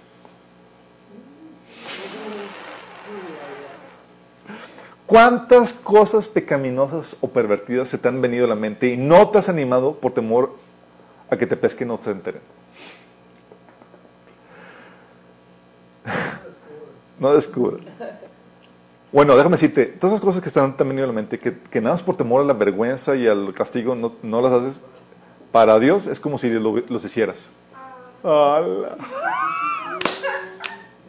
Así que. Primera de Juan 3, dice- 15 dice que el que odia a su hermano es un asesino. Oye, pero no lo estoy odiando, tranquilo, no dice nada. Sí, pero si, pudieras, te de él. Dice aún, si codicia a una mujer sexualmente, ya eres un adulto. ¿Por qué? Porque eres un adulto en potencia. Lo único que te restringe es el temor al castigo y la vergüenza. ¿Sí? Es decir, conocí un señor que iba a los penales a evangelizar y decía, si la única diferencia entre los que están encerrados y nosotros es que a nosotros no nos han agarrado. ¿Sí? ¿O cuántas cosas malas no hace la gente, pero la mantiene en secreto o en oculto sin que nadie se dé cuenta? ¿Cuántas cosas, chicos? ¿Sí? Todos somos, eh, somos caso de eso. ¿Sí? Es porque es difícil, eh, por eso es difícil medir el pecado, pues mucho sucede en el corazón o a escondidas. Y la gente no ve eso, pero ve una apariencia buena y piadosa. ¿Sí? Por otra parte, la razón por la que no, por la que no haces lo malo, si es el temor al castigo o la vergüenza, significa que si no hubiera esos estorbos, harías lo indebido, pues no es por convicción, es por imposición. ¿Estás entendiendo? Todo eso es bueno no por convicción, sino por temor al castigo o la vergüenza. Para Dios eso no es bueno. También, por, en apariencia, eres bueno no por amor, sino por egoísmo, es decir, por tu vanagloria, por tu avaricia o conveniencia o necesidad personal. La ayuda lo hacemos para sentirnos bien con nosotros mismos, más que por ayudar al prójimo. Sí. Para aplacar nuestro sentimiento de culpa o condenación por no ayudar. O sea, realmente no es por amor al prójimo. Sí. O cuántas cosas realmente las hacemos altruistamente sin esperar nada a cambio con solo motivo de, beneficiar al prójimo. Generalmente somos movidos por el deseo de, ser amados, aceptados, seguros, valorados y con propósito para suplir nuestras necesidades emocionales. Somos egoístas por naturaleza. ¿sí? También somos buenos en apariencia, no en esencia. Es decir, mostramos a la gente la mejor cara y ocultamos nuestros- errores y pecados. Es la tendencia, la tendencia que tenemos es hacer las cosas bien, solo lo necesario para guardar las apariencias y mantener la buena opinión de la gente. La política, de hecho, se ha convertido en el arte de, la hipocresía, es decir, en guardar las apariencias en público. ¿sí? Tienes el caso, por ejemplo, de... eh, puse ahí el link de, Natividad Pará, ¿se acuerdan del gobernador de Nuevo León? Este, una familiar ahí eh, en Reporte Índigo repor- eh, comentaba de cómo él y sus otros colegas que hacían corrupción y demás presumían de cómo, de cómo actuaban y hasta lloraban y se indignaban en público para poder vender la, la fachada. O sea, era pura actuación, ¿sí? Y así es, ese juego de eso. También son buenos, somos buenos no por voluntad propia, sino por falta de poder, chicos. Hay muchas cosas malas que no hacemos, no por falta de voluntad, sino porque, porque nos falta poder, chicos. Porque no, podemos, no tenemos los recursos, ¿sí? Simplemente no, no, simplemente no, no tenemos el con qué, ¿sí? Hay muchas veces que nos gustaría mandar a golpear a alguien, enfermar a alguien, conseguir el amor de alguien, o eliminar o humillar a tus enemigos, entre muchas otras cosas, pero no lo haces, ¿sí? No lo haces, ¿por qué? Porque no tienes el poder. No tienes los desconocidos, correcto, sí. Sí. También somos buenos, ¿sabes por qué, chicos? Porque, porque menospreciamos nuestro pecado pequeño y creemos que jamás haríamos cosas peores.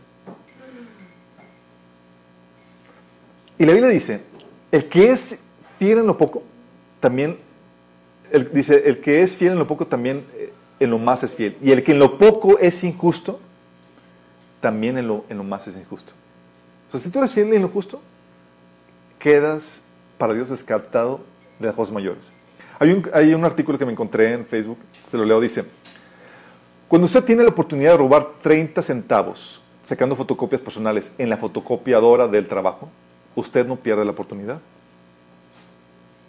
Cuando usted tiene la oportunidad de robar 15 pesos llevando para casa el bolígrafo del trabajo o del compañero, usted no pierde esa oportunidad. Cuando usted tiene, la oportunidad de robar 100 pesos a la cajera que le dio un cambio de más, usted no pierde la oportunidad. Cuando usted tiene la oportunidad de robar 150 pesos de un artista comprando un CD o DVD pirata, usted no pierde esa oportunidad. Cuando usted tiene la oportunidad de robar 3 mil pesos comprando una antena desbloqueada que toma la señal de todos los canales de pago, usted no pierde esa oportunidad. Cuando usted tiene la oportunidad de robar 10 mil pesos de Microsoft al descargar un Windows craqueado en un sistema ilegal, usted no pierde la oportunidad. Cuando usted tiene la oportunidad de robar 20 mil pesos escondiendo un defecto de su auto al venderlo, engañando al comprador, usted no pierde la oportunidad. Y usted no pierde ninguna oportunidad. Eh, de, de- devuelve la, la- la billetera, pero toma el dinero. Evade impuestos, da una dirección falsa para adquirir beneficios que no tiene, de que no tiene derecho, etcétera, etcétera. Bueno, si usted trabaja en el gobierno y cae en sus manos la oportunidad de robar mil millones de pesos, es seguro que como usted no pierde la oportunidad, iría a aprovechar más esta oportunidad. Todo recae en nuestro acceso y oportunidad.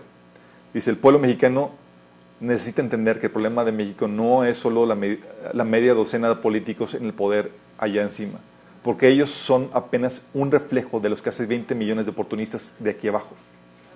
Los políticos de hoy fueron oportunistas de ayer. Va a ser difícil cambiar eso. ¿Será posible que hacer algo al respecto? En los países con menos corrupción se abstienen de tomar la oportunidad de robar, aunque sea una uva del supermercado. Los países que, En los países con menos corrupción se abstienen de tomar la oportunidad de robar, aunque sea una uva del supermercado. ¿Han visto los videos, los terribles videos de rapiña cuando caen los, los, los camiones de refrescos y demás? Y la gente, toda moral y toda eh, íntegra, se levanta a ayudar a cargar los refrescos y ponerlos en su lugar. ¿Sí los han visto? Traqueados así. ¿Qué hacen? ¿Qué hacen? Van y les rapiña. Les puse un link ahí. ¿Sí? Porque la Biblia enseña, si no eres fiel en lo poco, sobre lo mucho, no lo eres. Pero nosotros dices, soy bueno porque tus pequeños ro- robos aquí, chiquitos y demás, tú piensas que tú no vas a ser los grandes. Sí. Porque exactamente, exactamente.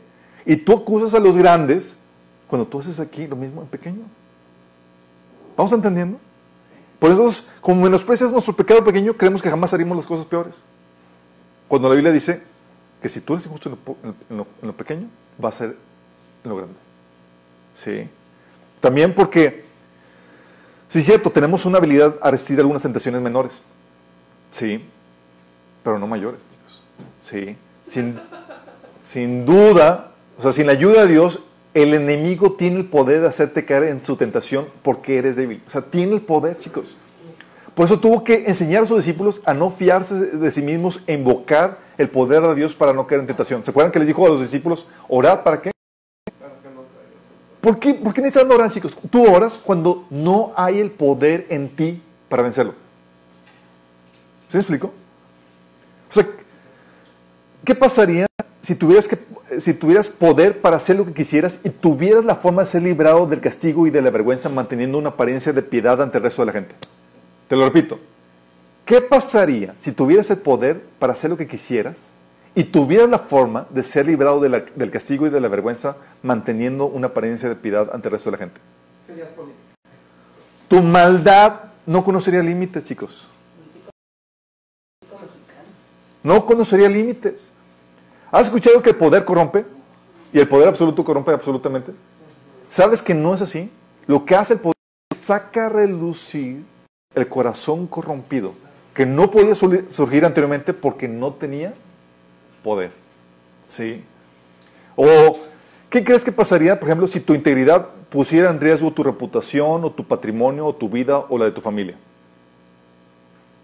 ¿Estarías dispuesto a sufrir por lo justo y lo verdadero? ¿O qué crees que sucede en la política, chicos? ¿Qué crees que sucede en la política? Te dan el poder para que puedas hacer lo que tú quieras y te puedas ser librado de las consecuencias y de la mala reputación, porque los medios.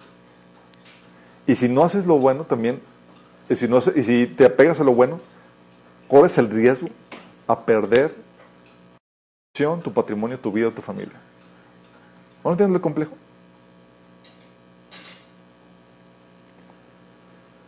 Si, nada más nosotros, nada más piensen eso chicos, si nosotros con todos los recursos que Dios nos ofrece, a duras penas podemos librar nuestra lucha contra el pecado, ¿qué será del inconverso?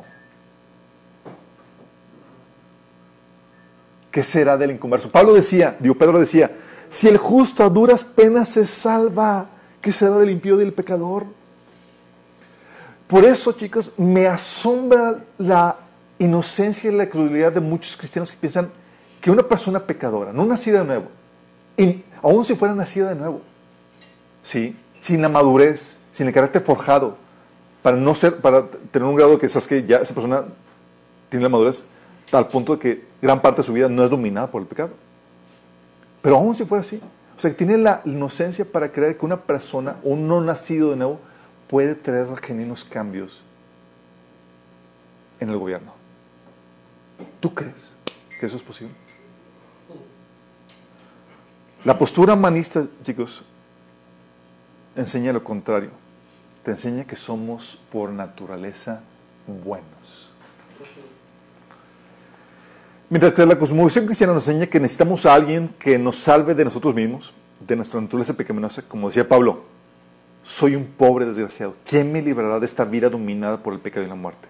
Gracias a Dios, la respuesta está en Cristo Jesús, nuestro Señor. Eso es lo que enseña la, la- la perspectiva cristiana. La cosmovisión humanista te enseña todo lo contrario. ¿Te acuerdan la, la perspectiva humanista? ¿Te recuerdas la cosmovisión? Es, la cosmovisión, cosmovisión humanista te dice que no existe Dios y el mundo material es todo lo que hay. El universo y la vida y los seres humanos son producto del proceso ciego y fuerzas naturales actuando de forma aleatoria pero evolutiva. El ideal para el humanista es la expresión de la personalidad y voluntad humana en libertad. Y la problemática que ellos encuentran son los límites que ponen traba a esa libre expresión de la personalidad y voluntad humana. De esta cosmovisión, la derivación lógica de esto, chicos, es... De esta cosmovisión se desprende que toda ley o norma moral surge de la libre ex- expresión de la personalidad humana. ¿O no? Porque pues, no existe Dios, entonces ¿dónde surge la ley moral? Ah, pues se le ocurrió a otro ser humano, a algún ser humano, a varios seres humanos. Por eso es las diferentes nor- normas morales. ¿sí? Y, como tienen la, y como tienen la misma fuente, así no hay una más válida que otra. Todas son correctas, porque todas tienen la misma fuente. ¿Qué te hace a ti más valioso, más importante o más, o más legítimo que, otra persona? Sí, todas son, surgen de la, eh, todas son correctas. Y como todo lo que surja eh, de la libre expresión del ser humano es bueno por naturaleza, eh, perdón, como todo lo que surge, eh, bueno. ah sí, como todo lo que surge de- de- del ser humano es bueno, implícitamente te dice que el ser humano es bueno por naturaleza. La conclusión lógica, ¿o no? Y lo que surge del, homa- ser humano es- entonces tenemos que concluir forzosamente que el ser humano es, bueno por naturaleza. Pero la pregunta que llega aquí es, es, entonces, ¿de dónde viene la corrupción y todo lo malo? Bajo la perspectiva humanista. ¿Y alguien sabe la respuesta? Si no viene del- de la naturaleza pecaminosa, de, si no es un problema moral, entonces ¿de dónde viene esta problemática? Pero los otros están igual en tu misma posición. Entonces, Vienen de las estructuras sociales y religiosas que se imponen sobre el hombre y que lo vuelven malo. órale. Esa es la postura, chicos. Así la maldad es producto de la condición social indeseable. ¿Sí? Es la desigualdad social. Si la elimina, por eso la postura humana dice, si eliminamos la, la- si eliminamos la desigualdad social, vamos, eh, con eso vamos a eliminar la maldad, la corrupción y el robo se acabará. Es lo que propone el comunismo, chicos. Eh, para ellos era, toda la problemática es esa desigualdad social, ¿sí? Si eliminamos las clases sociales, lograremos el fin, lo que llaman ellos el fin de la historia, alcanzando la utopía. Porque es la razón el de todos los males. No lo ven como el hombre, lo ven como un problema de estructura social. ¿Sí? O son los partidos corruptos que han gobernado. ¿Sí? Si los cambiamos, se acabará la corrupción. Y hay cristianos que creen eso. ¿Sí? O sea, piensen que el problema, si cambiamos el partido y ponemos otro partido diferente, va a ser la solución. ¿Por qué no, chicos? ¿Por qué, por qué no? Tienen la misma persona, está compuesto de la misma, tiene la misma problemática de personas corrompidas con la tercera pe- pe- pecaminosa. Sí. Pero cristianos inocentemente piensan, de- ah, comentarios, incluso pastores, qué bueno que cambió de partido para que se acabe la corrupción. Es como que, en serio, tan inocentes somos. Está. Tan inocentes somos. O sea, te prometen la utopía y tú se la compras y te dan a tole con el dedo. Cuando la Biblia te da la enseñanza para que aprendas a discernir y a ser abusado. Astuto como serpientes, como dice la Biblia. Sí. Imagínate, tenemos la Biblia para poder ser discernidos, chicos. Sí. Eh, por eso tenemos la... Oh, no, es que Morena va a acabar la corrupción. Todos, ah, sí, ahí van. Sí. O el un, partido, un, personaje independiente, con eso eliminando los partidos corrom- co- corrompidos. Dime tú, ¿qué tal? Cuando estaba, por ejemplo, Bronco, yo puse, chicos, es la misma gata revolcada. El problema no es un problema de partido, es un problema de corazón. Y si tú pones a un inconverso que no, que no tiene el Espíritu Santo en él y no ha podido, no, no ha tenido la madurez para, aún siendo cristiano, si fuera cristiano, que tuviera la madurez para tener un grado de, de dominio del Espíritu Santo sobre su vida, para, contrastar la, la pecaminosidad, digamos, hay algo de esperanza. Pero si no es así, ¿qué esperanza tienes? ¿Qué esperanza tienes? ¿Sí? Dicen, para el humanista, no, es la pobreza. Si eliminamos la pobreza, se va a quitar la razón, por ejemplo, del robo. Es lo que propone, por ejemplo, el socialismo. De hecho, te cito una frase de AMLO. Dice, no ha habido crecimiento y si no hay crecimiento económico, no hay empleo. Y si no hay empleo, no hay bienestar. Y si no hay bienestar, no puede haber paz y tranquilidad social. Por eso es precisamente que hay inseguridad y hay violencia. No. Pero ¿qué te venden, chicos? ¿Qué paradigma está dominando a esa persona? ¿Uno cristiano? Es uno completamente humanista. ¿Me explico? Y tú quieres traer un cambio positivo con un paradigma. Y acuérdate, acuérdate, acuérdate lo que habíamos platicado. Que los entes espirituales dominan y controlan tu vida por tu forma de pensar, la cosmovisión que has asimilado. ¿Qué espíritu gobierna sobre una persona que lo controla el- la cosmovisión humanista? ¿El Espíritu Santo? Qué fuerte, ¿no?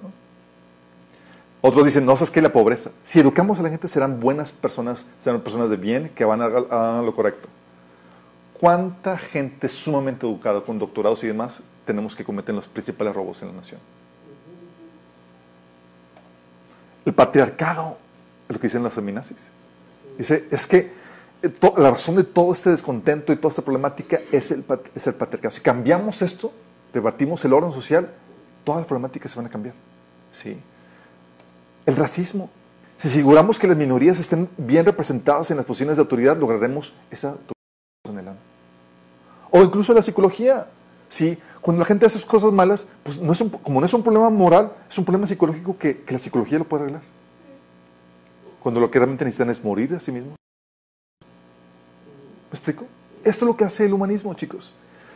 No más imagínate. Si para la postura humanista no hay tal cosa como naturaleza pecaminosa, no, po- no, po- no propondrá las medidas necesarias para restringirlo ni contrarrestarlo en el gobierno. ¿Sí entiendes?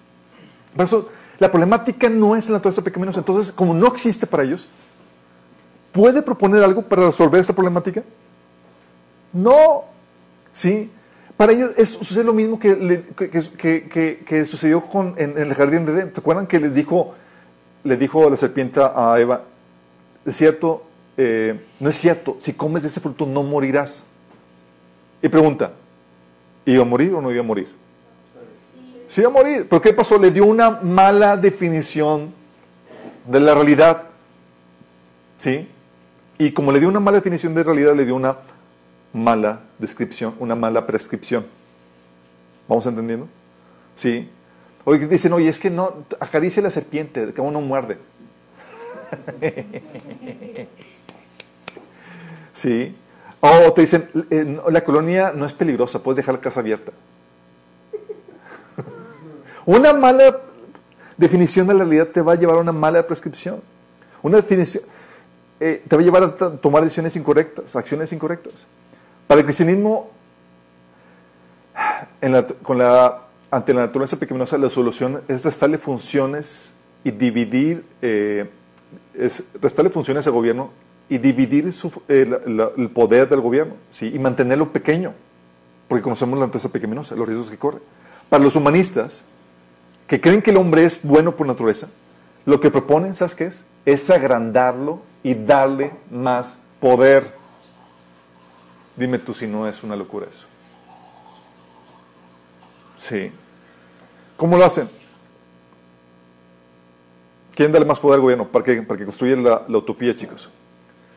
¿Por qué le das más poder? Porque quieres que, crees que el gobierno es la solución para la pobreza. Luego dices, ¿sabes qué? Que proponga una renta universal. ¿Y dónde crees que saca el dinero, chicos? ¿El, el gobierno dónde crees que saca? Pues impuesto. Es como si ¿sabes qué? Oye, pues te llego contigo, te digo, Charlie, oye, eh, Fonito quiere vivir eh, pues sin trabajar y pues estoy haciendo una cooperación para que tú lo mantengas. Cállate con... Y tú, pues, ¿cómo que? Pues yo me estoy, oye, desgastando trabajando. dice, ah, ¿no quieres hacerlo? Ole, te meto a la cárcel y no lo haces. ¿Sí entiendes esto? O sea, le das más poder. Oye, le das más poder porque quieres que elimine la desigualdad. Luego das más poder porque quieres que sea el encargado de proveer bienes y servicios como la salud, la educación, la gasolina, etcétera. Cuando cuando, cuando sabes lo que la, la tendencia con la naturaleza pecaminosa en una entidad monopólica es a la ineficiencia, a la ineptitud, a la corrupción. Por eso históricamente hemos visto siempre que los, los mejores proveedores de bienes y servicios no es el gobierno. ¿Quiénes son? Los privados. ¿Por qué? Porque cuando hay competencia es o te pones o te pones de moda. Sí. Entonces propone también legislar, que se, eh, el, el poner legislaciones pertinentes para quitar los estorbos que quiten la libertad de expresión en la personalidad humana. Por eso eh, están restringiendo, por ejemplo, la, la- la paternidad sobre los hijos, de que o si tu hijo quiere cambiarse de sexo siendo niño, tú no puedes hacer nada al respecto. Sí, cosas por el estilo. Sí. Por eso también, por ejemplo, ¿sabes cuál es eh, eh, la discusión en Estados Unidos entre los liberales, los humanistas? Es eliminar la constitución. Tú dices, ¡Ah! están poniendo la discusión sobre la mesa, imagínate. Sí. O incluso, como está sucediendo en México, centrar el poder en una sola persona o en un solo grupo. Sí. O estable- restablecer la reelección permanente. O prohibir la, aportación de armas. ¿Por qué crees que hay eso? Sí. Los esclavos no tienen. Porque ellos te llevan a pensar que la solución, te llevan a pensar que, te lleva a pensar que un cambio de, de sistema o de orden social es la solución, chicos. Y el gobierno es el indicado para llevarlo a cabo. Como escribe el filósofo político Glenn Tinder, si uno reconoce que, hay un, que, hay, eh, que no hay maldades grandes ni inconquistables en la naturaleza humana, parece posible crear el cielo aquí en la tierra. ¿Qué crees que sucedió, chicos? Quiero leerles. Hay un, hay un libro que, que tenemos publicado en nuestra página que se llama Y ahora cómo viviremos de Charles Colson. Charles Colson. ¿Y ahora qué? Y ahora cómo publicado en la página de Minas, si quieren bajarlo. Ya salió lamentablemente en México, en, en- en la audiencia latina casi no tuvo auge, pero es muy buen libro que te explica esto a mayor, a mayor eh, eh, profundidad. Y en la página, en la versión en, la- en español, en la página 159, habla acerca de esto. Porque uno de los principales propo- proponentes de esta bondad humana fue Rousseau, ¿sí? Jacques Rousseau, Rousseau, ¿cómo se pronuncia? Rousseau, hasta- gracias, Rousseau. Esto que dice, lo leo tantito, dice, ¿qué sucedió con el pecado? Es una buena pregunta. Para develar el misterio debemos remontarnos a mediados del siglo XVIII y recordar los escritos influyentes de un filósofo nacido en Suiza llamado Jean-Jacques Rousseau. Las ideas persuasivas por lo general se lanzan en escritos de una persona que capta lo que es convertido en una moda poderosa y le da expresión. En pocas palabras, o sea, las entes espirituales, chicos, lo que, las ideas que están fluyendo por la cosmovisión, alguien las capta y las estructura en palabras. ¿Sí? Y como es algo que ya es una cosmovisión que está dominando, alguien le dio estructura en palabras, algo que ya todos creían. ¿Sí? Y es aceptado. Sí, ese fue el caso de Ro- Rousseau. Ir- Irrumpió en la escena intelectual europea adquiriendo notoriedad instantánea con un ensayo que presentaba una tesis sorprendente, que el progreso de la civilización no había sido beneficioso, sino dañino para los seres humanos. Rousseau contendía que en su estado nat- natural la naturaleza humana es buena y que las personas se vuelven malvadas solo cuando la- las corrompe la sociedad.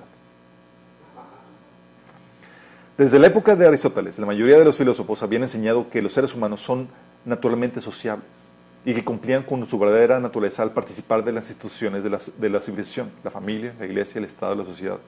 Pero Rousseau dio vuelta a la noción tan establecida. Él insistió que la naturaleza humana está en su clímax antes de las instituciones sociales y al margen de ellas, que la gente por naturaleza es amante y virtuosa y altruista, y que la sociedad con sus reglas y convenciones artificiales lo que hace, hace la gente envidiosa, hipócrita y competitiva. La noción de Rousseau de que la civilización es artificial tal vez resulte menos sorprendente cuando consideramos que la sociedad en que vivía era artificial. Imagina usted a la aristocracia del siglo XVIII. Las mujeres se ocultaban bajo pelucas empolvadas, un maquillaje pastoso, mucha diferencia, y vestidos decorados con joyas y cintas. Los hombres se, pavo- se pavoneaban con empolvadas pelucas largas. ¿Imaginan los hombres con pelucas? No, muy diferente hoy en día. Con pelucas largas y rizadas, chaleco de seda, ornatos, ornados puños, pantalones de satén a la rodilla, polainas bordadas, zapatos de tacón alto con gran hebilla. Rousseau huyó de esta sociedad empolvada e ilustrada, acusándola de ser totalmente falsa y se retiró a pequeñas casas en la campiña donde pudiera estar cerca de, de la naturaleza. Vestía ropas desprolijas y raídas, pero también se deleitaba asombrando a la gente cuando usaba estrafalarios vestidos y largos catfanes. Se rehusaba a reglas de urbanidad o a formas sociales y en su lugar cultivaba un estilo de conducta instantáneamente emocional y espontáneo. Besaba a sus amigos en forma sentosa y a menudo los abrazaba. Disfrutaba cuando represent- representaba el papel de un tonto vulgar y sin tacto. La vestimenta extraña y las maneras groseras de Rousseau eran una expresión deliberada de su filosofía. Si la naturaleza humana esencialmente es buena, si una sociedad falsa e hipócrita es la que crea la maldad y la corrupción, hay que arrojar a un lado las restric- restricciones de la civilización y explorar el yo natural y espontáneo, el verdadero yo que está debajo de las formas sociales. Hay que librarlo de las presiones ridículas para conformarse a la sociedad. ¿Te das cuenta la, la sutil engaño? Estas mismas ideas aparecen en los escritos formales de Rousseau sobre la filosofía. Él rechazó todo lo que limita la libertad del ser, del ser interior, que él consideraba como esencialmente bueno, o al menos no deformado, no definido y capaz de, hacer, de hacerse bueno. Los individuos deben ser libres para poderse crear a sí mismos de acuerdo a su propia elección, libres para descubrir su propia identidad, libres para seguir su propio camino. Por usar las palabras del aviso comercial de Saab mencionado en el capítulo 4. La obra más influyente de Rousseau, el, contrato social, comienza con las famosas frases, el hombre nace libre y en todas partes está en cadenas. Él hizo un llamado a los reformadores para que libre- libren a la gente de las cadenas de instituciones, reglas, cumbres y tradiciones. Fíjate, ¿el llamado qué? A que la gente sea libre de las reglas, costumbres y tradiciones. ¿Y qué es lo que distingue la naturaleza pecaminosa? Precisamente eso. Pero irónica- irónicamente, la filosofía de Rousseau, proponiendo la libertad radical y sin límites, engendró los regímenes más opresivos del mundo moderno e inspiró a revolucionarios como Robespierre, Marx, Lenin, Hitler y Mao. Se sabe que hasta Pol Pot y su grupo terrorista educados en París estudiaron a Rousseau mientras sus partidarios asesinos a un, a un cuarto de la población de Camboya. ¿Cómo puede suceder? La clave es que Rousseau no definió la libertad como la afirmación de derechos contra el Estado. La libertad significaba la liberación de las formas e instituciones de la sociedad, la familia, iglesia, clase y comunidad local. En realidad el Estado sería el libertador. Al destruir todos los vínculos sociales, el Estado libera- liberaría al individuo de la lealtad a todo lo que no fuera el mismo individuo. Cada ciudadano estaría, entonces sería completamente independiente de todos los otros hombres, re- proclamó Rousseau, y absolutamente dependiente del Estado. Esta es la primera vez que el Estado en realidad se le presenta como un libertador. Para Rousseau, el Estado es la agencia de emancipación que permite que el Estado desarrolle los gérmenes latentes de la bondad que hasta ahora han sido frustrados por la sociedad hostil. Y así nació lo que un historiador denomina la política de redención. La idea de que la política puede ser el medio no solo para crear un mundo mejor, sino para además transformar la naturaleza humana creando el hombre nuevo. ¿Se imaginan? Además, en vista de la naturaleza humana, es esencialmente indefinida de, de acuerdo a Rousseau, no hay principios morales que limiten las ambiciones del Estado. En la visión cristiana del mundo tratamos una cosa de acuerdo a su naturaleza, el tipo de cosa, de ser eh, que es esa cosa, basándonos en el propósito de Dios al crear esa cosa. Por eso tratamos a un niño de manera diferente de lo que tratamos a un perro. Pero si no hay algo llamado naturaleza humana, no hay justificación para decir que debemos tratar a las personas de una manera y no de otra. No hay base para decir que el Estado debe tratar a los ciudadanos justamente en vez de injustamente. Y no hay limitaciones morales para el uso del poder por parte del Estado. Esto explica por qué la filosofía de Rousseau dio origen al concepto moderno de la revolución, que incluye no solo la rebelión política para derrocar a un gobernante en particular, sino también la, destrucción en gran escala de una sociedad existente a fin de edificar una sociedad nueva e ideal. Mientras por un lado la teoría social tradicional justificaba cualquier acción apelando al pasado, a la humanidad humana normativa creada por Dios, los revolucionarios modernos justifican sus acciones apelando al futuro, a la sociedad ideal que habrían de crear. Las atrocidades más, sangrientas se pueden justificar invocando la perfección social que los revolucionarios prometen construir sobre las cenizas de la antigua. Así es que lo- los revolucionarios modernos actuaron de manera despiadada y brutal, matando millones. ¿Por qué ni un solo discípulo de la Legión de Rousseau previó estas desastrosas consecuencias? ¿Por qué ninguno consideró que el poder absoluto indudablemente lleva a la corrupción? Porque el utopismo crea una ceguera peculiar. Como, creía que el individuo es naturalmente bueno, Rousseau tenía confianza en que el Estado todopoderoso de la misma manera sería bueno y que desde su perspectiva el Estado sería simplemente una unión de voluntades individuales en una voluntad general. En realidad, Rousseau creyó que el Estado siempre estaría en lo correcto y siempre tendría, tendería al bien público, siempre constante, inalterable y puro. Y si algunos individuos recalcitrantes no estaban de acuerdo con la voluntad general, eso, probaba simplemente que deberían ser forzados a ver que la, la verdadera libertad de ellos estaba en conformación a la voluntad general. Como dijo Rousseau, el individuo debe ser forzado a ser libre. Robespierre, el líder del reino del terror que dejó atrás la Revolución Francesa en 1753-93, comprendió perfectamente esta lógica. Él y sus compañeros jacobinos entendieron que el llamado de Rousseau a forzar incluía la condenación y ejecución de todos los que se oponían al nuevo orden, lo cual dio como resultado el encarcelamiento de 300.000 nobles, sacerdotes y disidentes políticos y la muerte de 17.000 ciudadanos de, este, de ese año. Por supuesto que esto fue solo el comienzo de los ríos de sangre que fluirían de la filosofía de Rousseau. Sucede que en la práctica el programa utópico de edificar una sociedad nueva y perfecta siempre significa matar a los que, a los que se resisten, a los que permanecen fieles a las viejas formas, a los que pertenecen a una clase considerada irremediablemente corrupta, la burguesía, los kulaks, los judíos, los cristianos. Podemos observar el mismo patrón básico en la mafia de Karl Marx, cuya visión de una sociedad perfecta ha alimentado un fallido ex- experimento utópico. ¿Sí vamos entendiendo, chicos? Se lo recomiendo para que lo lean. Está, en publicado en la página. Pero tengo una idea terrible de lo que ocasiona esto. Y estamos viendo señales de esta filosofía que está tomando control del gobierno mexicano.